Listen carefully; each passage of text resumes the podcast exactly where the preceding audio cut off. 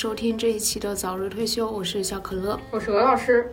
嗯，这期我们有一个嘉宾，哎，我怎么介绍你？前互联网平台运营江就江可以啊嗯，江江。他自己介绍完了。今天我们聊的这个话题，其实还和我们的主题还挺相关的。嗯，嗯，我们主题是早日退休。聊着聊着已经很久没有跟退休有什么关系了。哦，我之前问了一下你们采访了哪些人，听起来都是一些财富自由的故事。啊，对，真的，自由了。这就是我们对早日退休的理解，就是财富自由，然后回家躺着。对，然后我比较反常识跟我反直觉的一点是，很多出版社的编辑，如果是零七零八年入行，零九一零年做的那些书，很多人的收入其实跟就是网上互联网高薪的人的薪酬是差不多的，嗯这点跟我传统印象的出版社的人区别还挺大。就是，嗯，哎你是没算不能，不能不太一样吧？嗯，那些年做互，但不能和那些年做互联网的人比。那些年做互联网的人可都已经飞财富升自由了。啊，一年就能自由了。你是说那个和现在做互联网的人相比，对吧？就是八年的老编辑和现在的互联网人相比，收入会差不多。嗯，也不一定。其实大家比如说啊，就年薪百万这件事情，呃，因为我也是两三年前进入的互联网，呃，也是看网上的文章比较多。但我真正进入到互联网，然后因为我是运营条线，不是程序员线跟产品经理线，我会发现很多运营的工资并没有大家想象的那么高。嗯甚至跟你在媒体工作和在出版社的工作收入是差不多的。嗯，然后我肉眼可及的，呃，有年薪百万的，除非是嗯带十个人以上的团队的这些人，可能股票加呃现金收入到一百万。然后，比如说这样的人只产生于三十个团队里面有一个人是这样年薪百万的。其实你的日常工作中，你是一个基层，你是比如说你是自己的三杠一以下，嗯大部分人都不是年薪百万的。嗯嗯，然后我所知道年薪百万的人很少很少，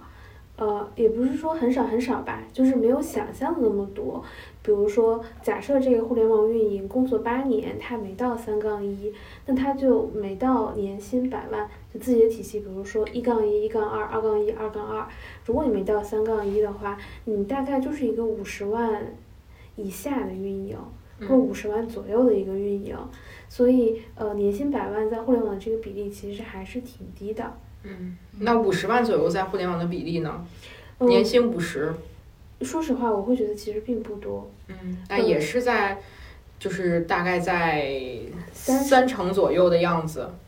嗯，我没有具体的啊看过啊。嗯比如说，我会觉得，呃，大部分在互联网的人其实年薪三十万到四十万是一个常态。常态，甚至是二十万、二十多万，它可能是一个常态。嗯，那确实会有点接近。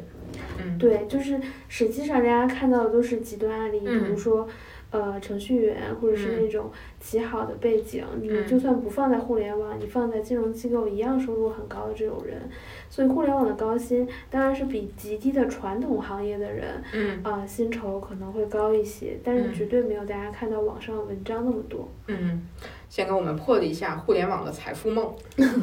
破了。我觉我觉得，不管是我们刷小红书，还是看各种网络上的信息，其实都有发现最。从去年到今年的就业市场其实都不是特别的好，嗯，特别是小红书上有特别多分享自己，呃，失业呀，被裁些被裁呀，对，然后其实都已经是很常态了。现在我我觉得其实被被裁被优化并不是一个什么呃个人能力的一个事情，嗯，它其实更多的是，市场化的调整、结构性的改革。尤其是有如果有一个部门没有了的话，我觉得是公司本身的问题，或者是说这个市场本身的问题。就是它更多是由客观原因决定的，而不是由个人的能力或者是个人的选择所导致的。对，嗯然后今天但是它不是，我们嗯，今天我们请到的嘉宾呢，其实就是有过这样一段的经历，然后目前呢正在正处于一个早日退休的状态。呃，我觉得，呃，有一种描述失业，但我更愿意形容待业，因为还是在一个积极找工作的状态。你刚才说那个，其实我特别有感受，嗯就是，呃，因为我大概是二零年开始做平台运营，嗯但那个时候就是中视频平台，那个时候你就会看到很多这种分享自己裸辞或者是被裁员的经历，然后开始 day one day two，然后后面他就变成了一个完全的自媒体博主，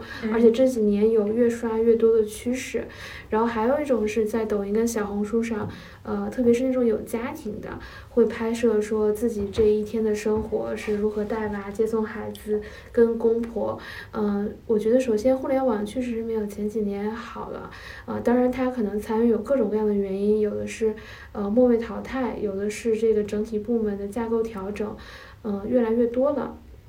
然后，呃，其实我觉得今年跟往年的情况还是有点不太一样的。过去的三年，其实经济增速已经在放缓，大家其实是疫情掩盖了，呃，这种，呃，这种大家都把这个责任推给疫情，对推给疫情嗯但实际上，呃，确实从周期的角度来说，我们现在是在一个下行的周期，所以大家会看到，呃，很多大公司裁员了，然后好的工作岗位很少了。嗯我记得前两天阿里的一个人给我打电话的时候说，呃，其实我跟那个工作匹配度很低，但是我现在是有看到什么岗位我都会点击投。他跟我聊说，他说今年的情况真的就是太差了。他说这个情况，呃，这个岗位的实际情况我也跟你大家讲一下。然后另外一种是，呃。呃，现在其实还不是求职就业市场最差的时候，现在远远没有到。我觉得最差的时候应该会出现在七八月份，因为还没有到是吗？哦，现在还没有到。现在虽然是传统的金三银四，但你会发现岗位确实比往年要少很多的。呃，为什么说现在还没到最差的时候呢？因为我们大概是十二月和一月左右开始恢复正常，那这个时候呢，可能到七八月份的时候，两个季度数据指标，啊、已经基本上都有了。大家会发现，疫情结束了之后，呃，经济还是一样的，不没有还没有等还没有复苏，对，对大家发现还没有等到期待中的复苏吧。对，嗯大家会发现复苏不及预期，原来是没有复苏的，那民营企业就会变得更加谨慎。就是你会发现，现在一个民营企业家回国都会变成一个很大的新闻，而且你会发现，民营企业就像一个 被家暴多年的妻子跟女朋友一样，就是你的老公天天给你发信息说现在要对你如何如何好，这种情况下大家信心都是比较弱的，但实际上就是。呃，现在远远没有到最差的时候。那第二点是，呃，经下行到底部的时候，底部有的时候可能是两三个月、三四个月，也有可能是一两年、三四年。这种东西是呃不好说的。这东西就是你往下冲的时候，一下子冲到底，你爬升的时候其实是有一个缓慢的长坡的。所以这件事情远远都没有到最差的时候。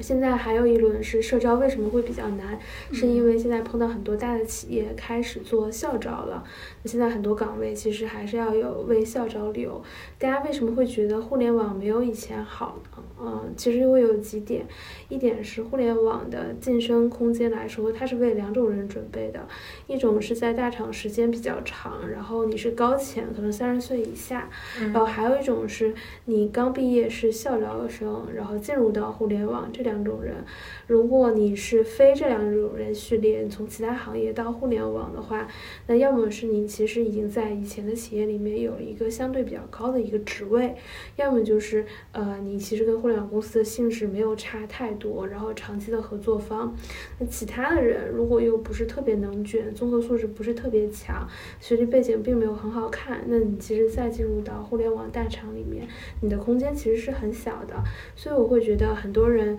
呃，会觉得互联网没有以前那么友好了，在于早期互联网的时候，它还是对于各种学历之类的要求并没有很高。在我过去一两年。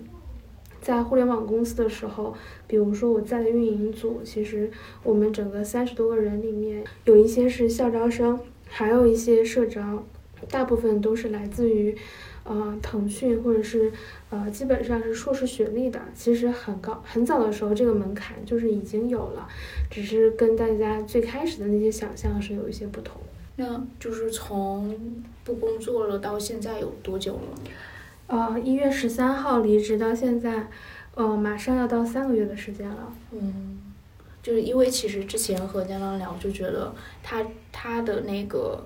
这种 gap 的状态和我们之前那个聊过的人都不太一样，不太一样是一。个和我们之前我刚才听了一些都是些财富自由的状态呀。但是我们之前有聊的，就是他们也有聊过很很自律的那种，但是和和你这种自律完全不一样不。一样，我觉得你像是一种，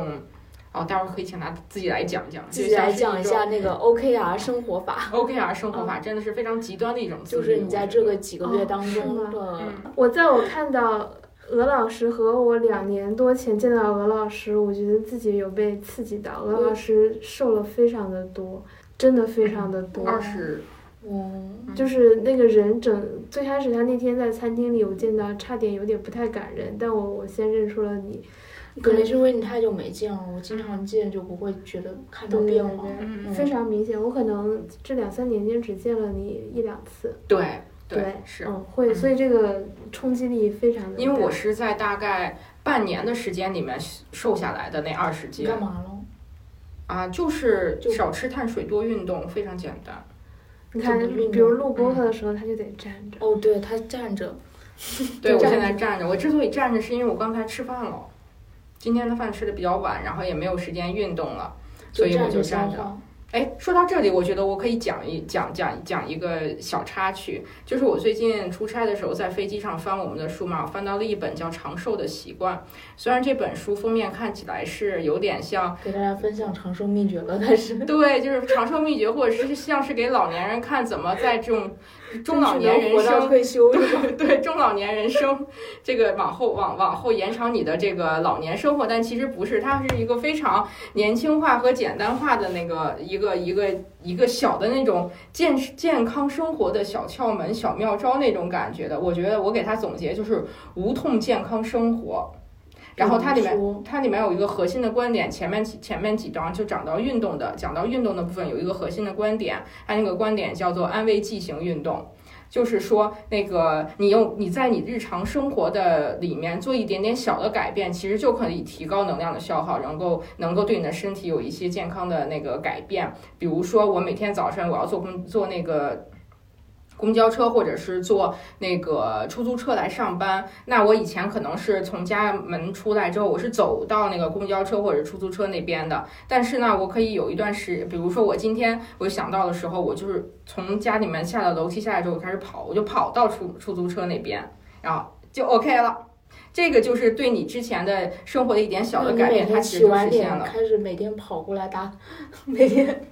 对呀、啊，好打卡。比如说我今天那个，我每我们每天要去六楼买那个下午茶的时候，那我大家经常都是坐电梯去的嘛。你如果绕到后面安全门，然后你去走楼梯上去，它就是一种运动。比如有时候你今天想起来那个去厕所的时候，发现哎三层人很多，我想下到二层去，那我就走下去，然后再走上来，它也是一种运动。就是这些一些小的这个细节的改变，可以累积和叠加到对你身体产生一个健康的影响，同时它对你身心灵也是产生一个健康的影响。就是你在做这些改变小的改变的时候，你可能就会大脑告诉自己说，哎，我现在在做一些很健康的事情，哎，我今天好像又多消耗了一点能量，然后这些就会慢慢的，就像你戴那种运动手表一样。就是它会产生一种心理的安慰剂，同时这种些这些我我，但这一段是我自己悟的啊，就是我觉得这种心理性的变化对身体的健康也是非常有影非非常有良性我已经影响的。被鹅老师安利了这本书，嗯对，因为我最近这段时间，其实从去年下半年开始，我就看很多跟健康相关的书，比如说什么抗炎生活，还有什么身体功能嗯恢复。啊、这种它会有一些食谱或者一些方法，我觉得这些其实是很重要的。其实，在二十多岁的时候，你不会有感受；当你到三十岁的时候，代谢变慢的时候是很有感觉的。对，很有感觉，而且你会感觉到你的体力跟精力会有一个断崖式下降的时候，对，你就开始关注这些事嗯情了。而且我觉得这个书的最好的一点就是非常的极简，因为里面他会说，比如说我们在吃东西的时候，有时候大家都都说有什么地中海式什么饮食法，就是什么少碳水什么那些。然后比如说你吃到蔬菜的时候，大家就在纠结说要要不要过水，要吃生的还是要过要要过水吃熟的会比较好，营养会比较多，或者说能量会比较低。然后他又告诉你这些不重要。我觉得这书里就是这点特别好，他告诉你这些不重要，因为有的是你生食比较好，有的是你熟食比较好，所以无所谓，你按你自己的意愿来就行，你总能自身找到一种平衡在里面。就是他他把这些有的健康的书里面、饮食的书里面讲的很复杂的东西极简化，他就告诉你一两一二三四五非常简单的几个步骤，对，然后告诉你那些东西你不要纠结，都不重要。我觉得非常好，特适合我这种。我特别理解，因为我买的那个书名太长，就是很厚的一本书，就二十周怎么怎么样，里面讲了很多科学原理什么之类的。其实我大概就是翻了过去，我会发现这书不适合我，因为太过专业，不可执行性很强。对我只能看那些，就是像他刚才说的那种简单的给到几条原则，那我就按照这个原则来做，或者我不完全做到，但是我大概也遵守了，那这样对我来说就已经足够了。嗯嗯，原则实践版。对我们为什么扯到了这里来？好。我们还回到江江的退休生活分享那个 OKR 生活啊。首先，呃，我觉得大部分人都是普通人，普通人是难以自律的。我就是极端无法自律的一个人，所以我就需要依靠一些外力来改善我的生活。所以我在今年年初的时候，呃，我一月十三号离职，我大概是。呃，元旦节前的一天知道这件事情的，然后我知道了当天之后，立刻停止了我的所有工作，然后马上就去烫了一个头发，跟染了一个，让自己心情变好吗？呃，我是觉得要给一个自己新的开始。那我接下来要做的事情，呃，只有一个目标。第一是，我首先，呃，焦虑、悲伤肯定是有的，这是你是人类，不是机器人，你肯定是有情感的。但这些都不重要，它不能解决任何问题。我首先给自己换一个造型，然后。想一下自己大概求职目标，然后再去拍呃证件照跟职业照，因为接下来的简历如果我去投一些传统的金融机构的话，可能会需要这些材料，我就会呃把这些东西都弄好，呃，然后第二是呃 OKR 的话，我会把 OKR 分成呃生活、健康、工作。这些是我的 O，就是我的大目标里面，我可能会有几件我想要实现的事情。那我可能在对应这个目标去拆解我的短期，比如说第一个月、第二个月有哪些具体的事情要做。那 R 就是我可能每个月会呃捋一遍它的结果达到一个什么样的程度。当然不可能完整的都会按照这些事情去做，但是我需要回看去总结。然后还有，我会在自己用一个日程，会记录每天要做的事情。呃，当然我最开始会用这个时间，比如说几点到几点做什么事情。呃，但后来发现根本也做不到。今天你起早了，明天可能起晚了，这都说不好。呃，但是你先标记在里面，就大概今天要做什么样的事情，无非是你把这个按到时间 A 还是时间 B。我觉得这件事情会让我的感受变得很好。呃，其实失业以后最大的问题其实是你没有了社会化标签，你就没有了社交。但你主动会给自己创造一些新的事情。呃，你可能有的时候没有办法跟很多人聊天，但你至少至少每天打车的时候，你跟滴滴司机聊天，你跟你的快递员聊天，让你保持一个正常的有社交场景的一个地方。太绝了。对。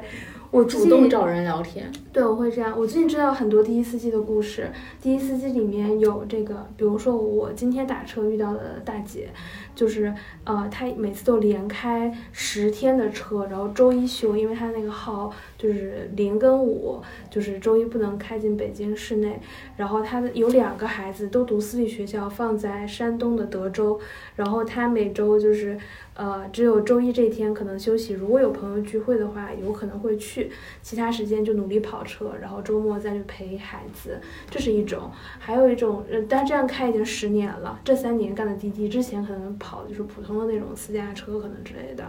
然后第二种是，呃，以前是做实体的老板，比如说前两年，呃，可能做二手车，但是因为疫情大家没有出行需求，他们可能就没有没啥生意，那在家闲着也是闲着，可能就不开这个车。然后还有一种是，比如说有一次我打车去顺义看我一个朋友，往回打的时候，我就打的顺风车。然后，呃，那个大哥就是用折叠屏手机开滴滴。我当时一坐进去，那个车可能四五十万，然后用一个折叠屏手机。我说你肯定不是全职司机。他说对，我现在是可能顺便办一件什么事情，然后来做。然后因为我平常最近用的滴滴滴拼车用的比较多一些，经常能，比如说，而且我都是非高峰时期打车，就经常能打到一些很好的商务车在做拼车。有的时候可能就只拼到我一个人。这里面有很多人都不是全职做滴滴的，都是最近开始的，因为现在，可能他们前几年就没什么事情做，然后没赚到钱，做什么都赔，然后呃为了不让自己在家待着而跑出来去跑滴滴的人，其实现在这样的人还是挺多的。讲了一个非常反映社会现实的，你你，我觉得你要是再失业一段时间再聊完，然后你就可以搁家写书了，我然后把这些普通人的生活写下来，没准儿之后靠版就是税可以实现早日退休有有一本书叫《我在北京送快递》，啊。对对中国外卖，最最近、嗯最近嗯出的，就是我知道是几何小姐姐写的嘛，具体忘了。我因为我朋友圈里面就有一个以前的自媒体作者，就天天在采访哦，他他就是送骑手，采访骑手，嗯，什么肖像计划，我觉得有可能就是他那本。要不你开始干这个吧？我我在北了京开出租，滴滴，没开上是吗我最近滴滴的会员，滴滴。我最近滴滴会员等级已经非常高了，因为我天天打拼车。你是不是要把你之前的积蓄全都靠打拼车呃哦打出去了？呃，也还好吧，就是，呃，我可能一天，呃，如果一周可能就打七八次吧，哦，呃，但也没有，比如说，假设让我从国贸打到长安大悦城，打拼车非高峰时间只要二十六块钱左右。挺，近的，其实、嗯，嗯。没有十几公里，是吗？朝十几阳大悦城。十几公里呢，不是到青年路那么远吗？嗯，对，有，嗯，所以我当时觉得还挺便宜的，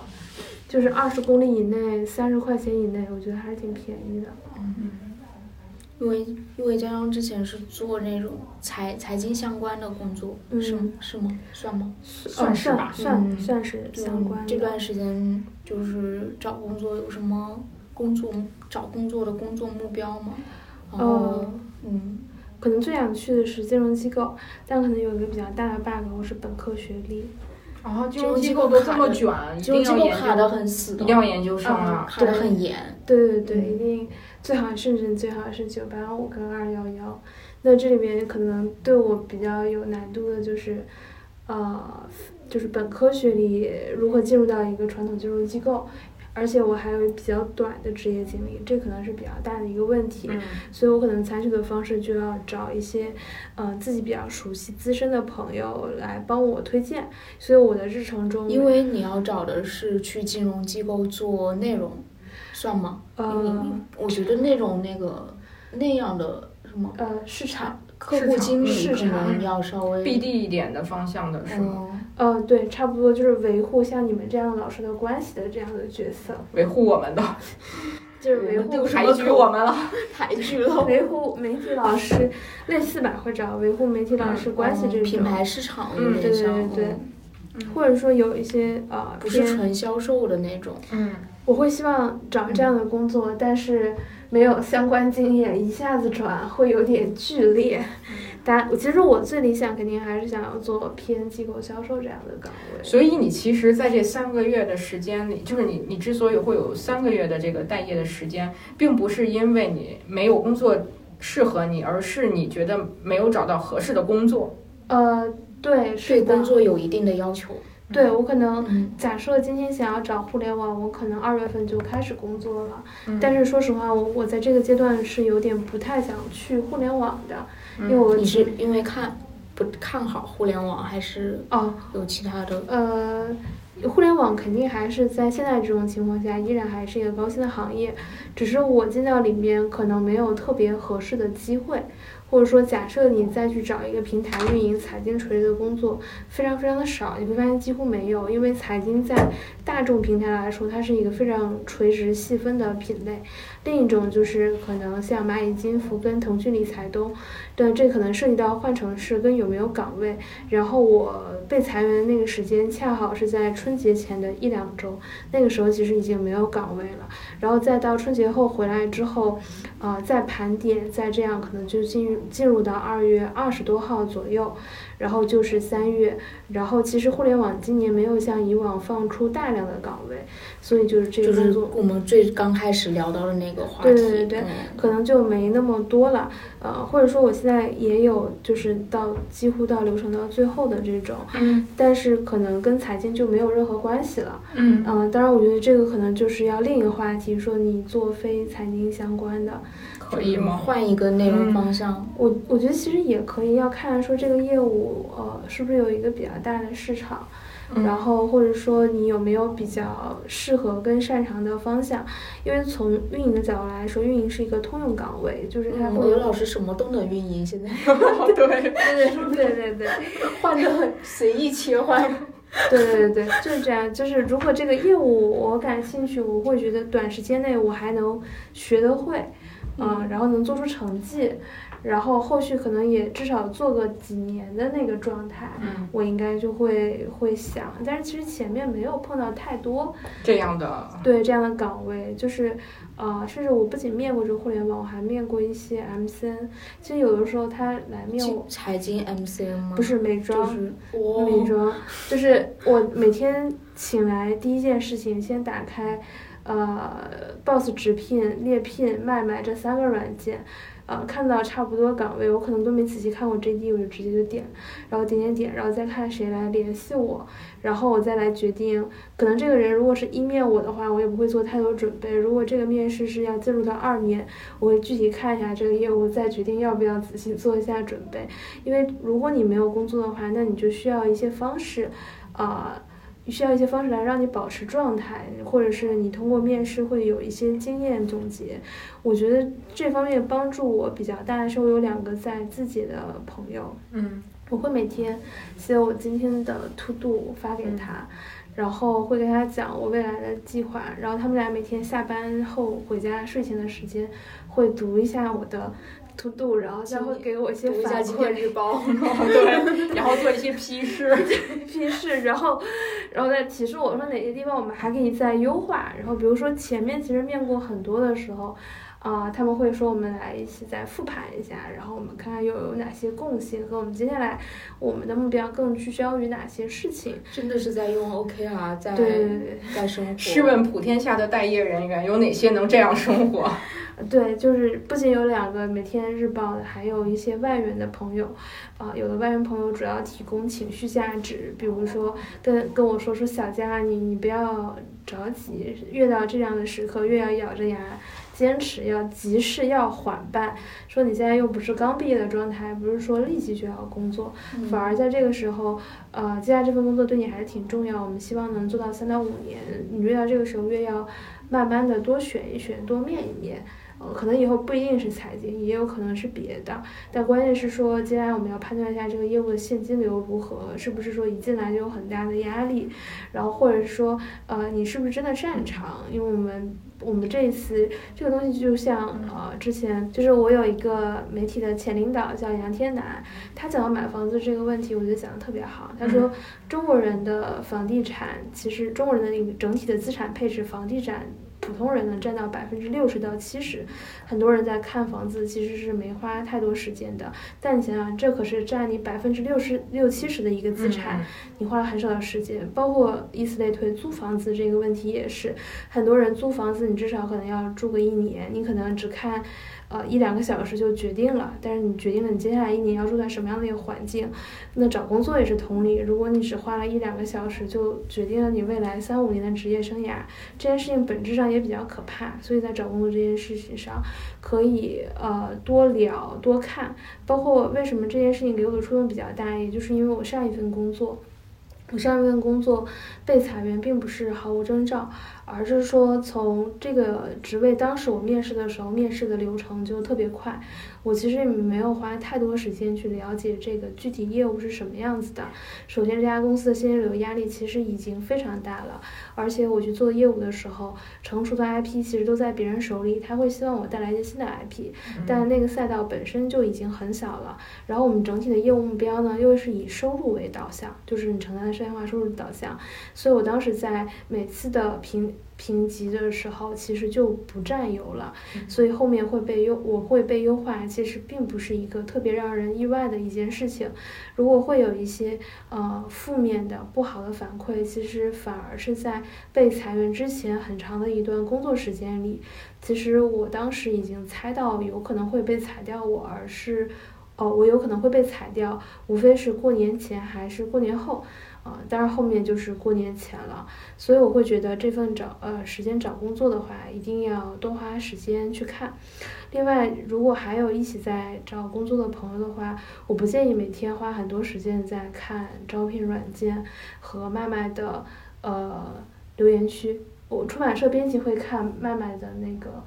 只言区吗？不会。不会，没看过。哦，就是互联网有一个吐槽帖子集中地，就是会有很多各个互联网公司的人会吐槽自己的公司如何如何不好，呃，很多人爱刷，我我有段时间很爱刷，我后来发现这件事情对人的帮助并不大，负面信息比较多。对，全是负面情绪，你听不到任何一家公司的好话。全部都是负面的，全部都是别来。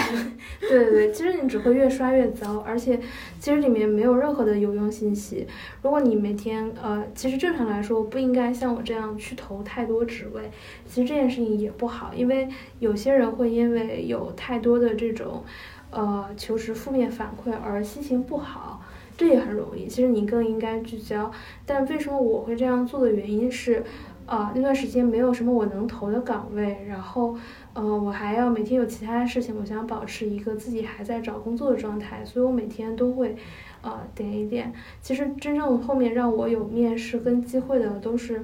呃，去找一些资深的前辈，我会要求自己每周至少要约两个八零年到八八年之间的，最好带团队的，就是我觉得我的画像已经很具体了，就是太具体了。对，就是这个阶段的人，甚至嗯，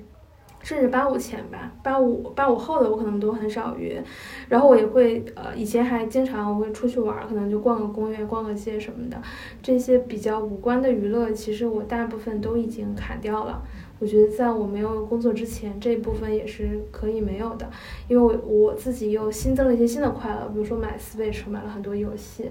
玩动动森这种确定感比较强的，这种没有什么竞争，你种一棵桃子树一定会出现桃子树，然后长桃子，然后会抓鱼也很简单，没有竞争，这些都想到前段时间嗯看到一个梁杰的采访，嗯说现在就是大家反正都已经赚不到钱了，不如把时间花在那些让自己开心的事情上，感觉就是对就是这样是这样。没有任何焦虑，没有任何竞争，没有任何就非常的 peace and love 的一些游戏。嗯，呃，而且不需要社交，嗯就是只要你不想社交就不需要。我觉得这个游戏最大的好处在于，你得到的结果一定是确定性的。嗯你失业的问题在于是巨大的不确定性，嗯你也不知道下一份工作更好。或者是更坏，那你现在就需要一些确定性的事情。呃，真正自律跟励志一点的人呢，他们可能选择运动。对于不爱运动的我，就想到了玩游戏的这一个方法，这个像不像那个念念经或者是敲木鱼的感觉？有点像嗯，有点像，本质年上轻对对，我觉得本质上没有差别，嗯就是有的人选择运动，有的人选择打游戏，有的人选择去，呃，就是这种手串，其实它都是一种去去雍和宫寻找内心的平静。对对对对其实我我往前倒一下，我觉得他前面讲到的那一些，他关于工作选择的那个、嗯那那那一个部分，就是我觉得他的那个审视的态度特别像一个投资人，就好像你要去投资这家公司，但你仔细想，我们就是在投资，你在拿你的在未来青春和时间，嗯拿你的未来去投资。就是这个是很多人现在换工作的时候，或者是嗯想要换工作，或者是在找下一份工作的时候，会比较草率，或者是没有进行很周密的一些思考。但有的时候，很多大部分时候，我们其实无法去进行像你这样特别理性的思考哈。嗯，但有时是间都可以理性，有有时间都可以想。啊，其实就我会越想越细是吧？对对对，其实呃，真正有一些科学的方法，但是我为什么没有那么做？是因为我已经工作了好几年了，七嗯八年了。其实有一个大概了解，我可能定向只想去哪几家公司。如果去，就是有目标的去找对对对我可能嗯会也给我们目标分优先级，第一序列、第二序列、第三序列。嗯，如果你真正理性的人，这个时候就应该建立一个 Excel 的表格，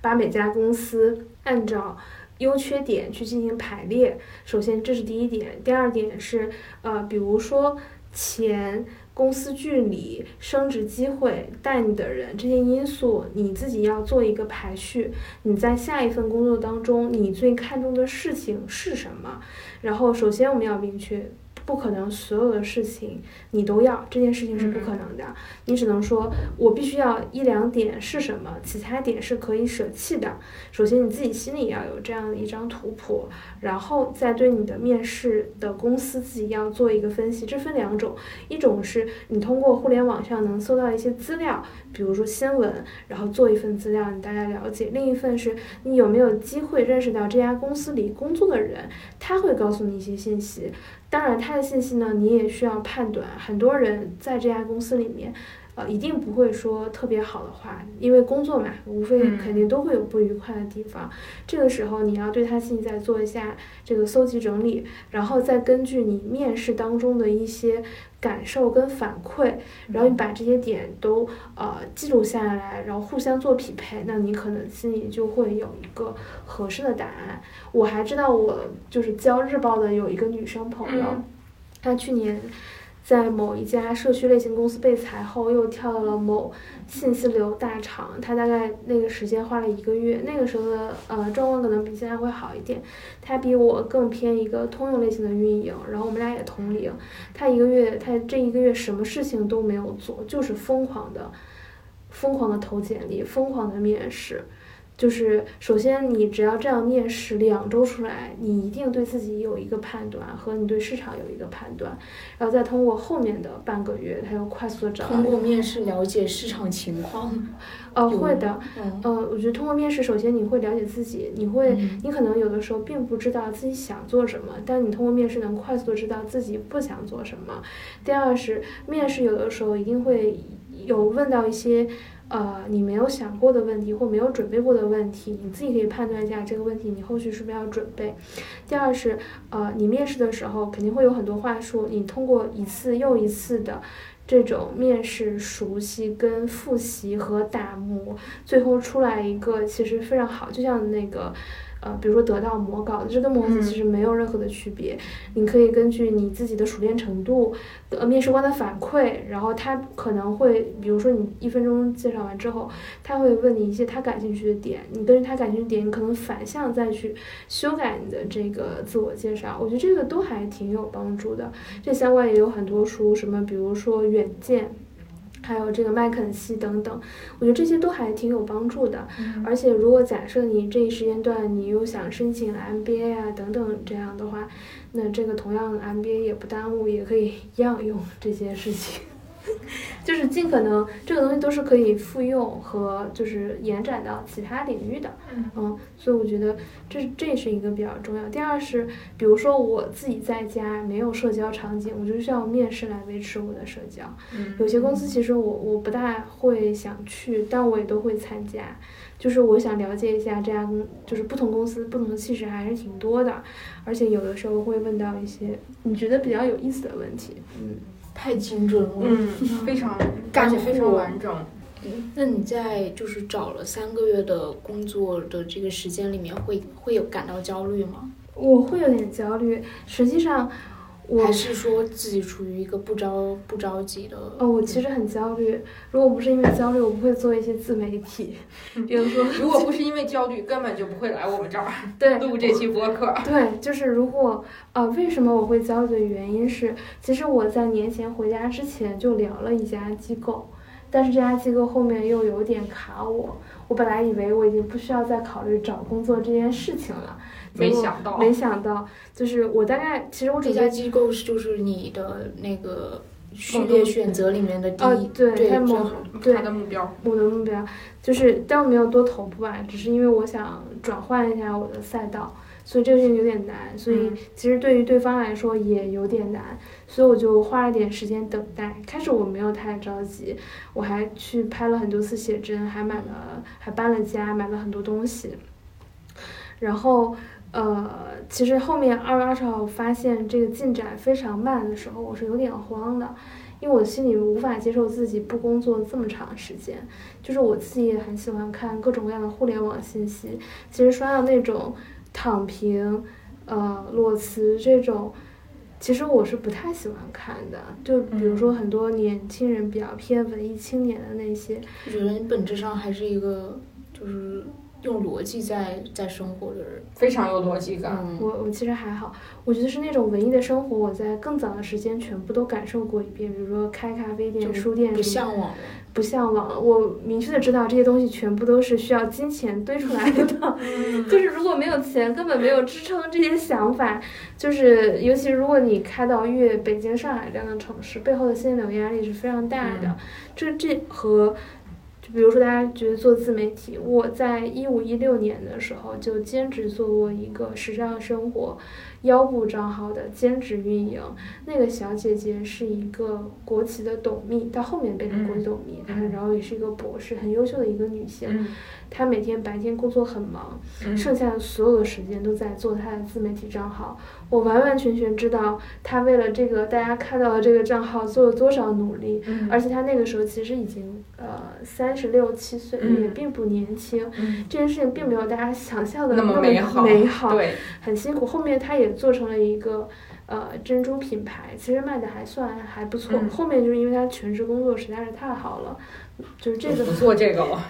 对对对，他后来就做了品牌之后就没有更新过。嗯我当时在他身上其实受到的启发比较大，因嗯为在认识他，呃，真正跟他合作之前，我一直在不到十个人的初创公司里面，嗯其实是没有什么职场跟空间可言的。嗯你完全不知道一个一线城市的中等一点的公司是如何运作的，你也不知道应该如何表现自己。但是我觉得在那份兼职里面，其实我的收获是比较大的，包括比如说那种呃焦虑什么之类的，呃。其实我以前还挺严重的，我刚工作的前三四年是那种坐着地铁回家，在地铁上默默流泪，然后跟朋友打电话，就有几个在广州、深圳关系比较好的朋友会会讲我比较负面的情绪。不过到今年我的变化，我我还产生一个比较大的变化。嗯我为什么越来越少看这种负面的情绪和越来越少跟别人讲一些比较负面事情的过程？嗯我会觉得听的人会有非常巨大的心理压力，嗯而且这种压力是传导给对方的。嗯我觉得这点其实，呃，越来我越来越少去做这件事情，或者我现在几乎已经已经没有了。这可能是这几年比较大的一个变化。我觉得是比较幸运的是，我周围一直都有，呃，没有巨婴心态、自我成长又比较快的人，他会反向给你很多。积极的东西。对积极的东西，比如说，呃，我最近的比较大的一个变化是我教日报的 其中一位嗯朋友，他他跟我呃讲了一件事情，他说你要去做积极的心理暗示，嗯这点是很重要的，所以。呃，他每次比如说我跟他讲任何一件事情，他都跟我说好，特别棒，心情特别开心。他本身也是一个这样的人。然后还有一点给我带来的反馈是，当我有的朋友会跟我讲嗯比较负面的事情，我会比较明确的告诉他说，我最近没有在工作，我的心情也很不好。我不想听这我不些。想听这些，我比你负面。对对，我不想听这些，你不要发给我了。我以前可能会不太好意思做这件事情，嗯但现在有人跟我说第一句，我会立即跟跟他讲，我说我不想听任何这样的内容了。我觉得这个其实，嗯，是一些粗暴、行之有效的一些方法，而且这些也让我的生活确实也变得更好了。Thank you.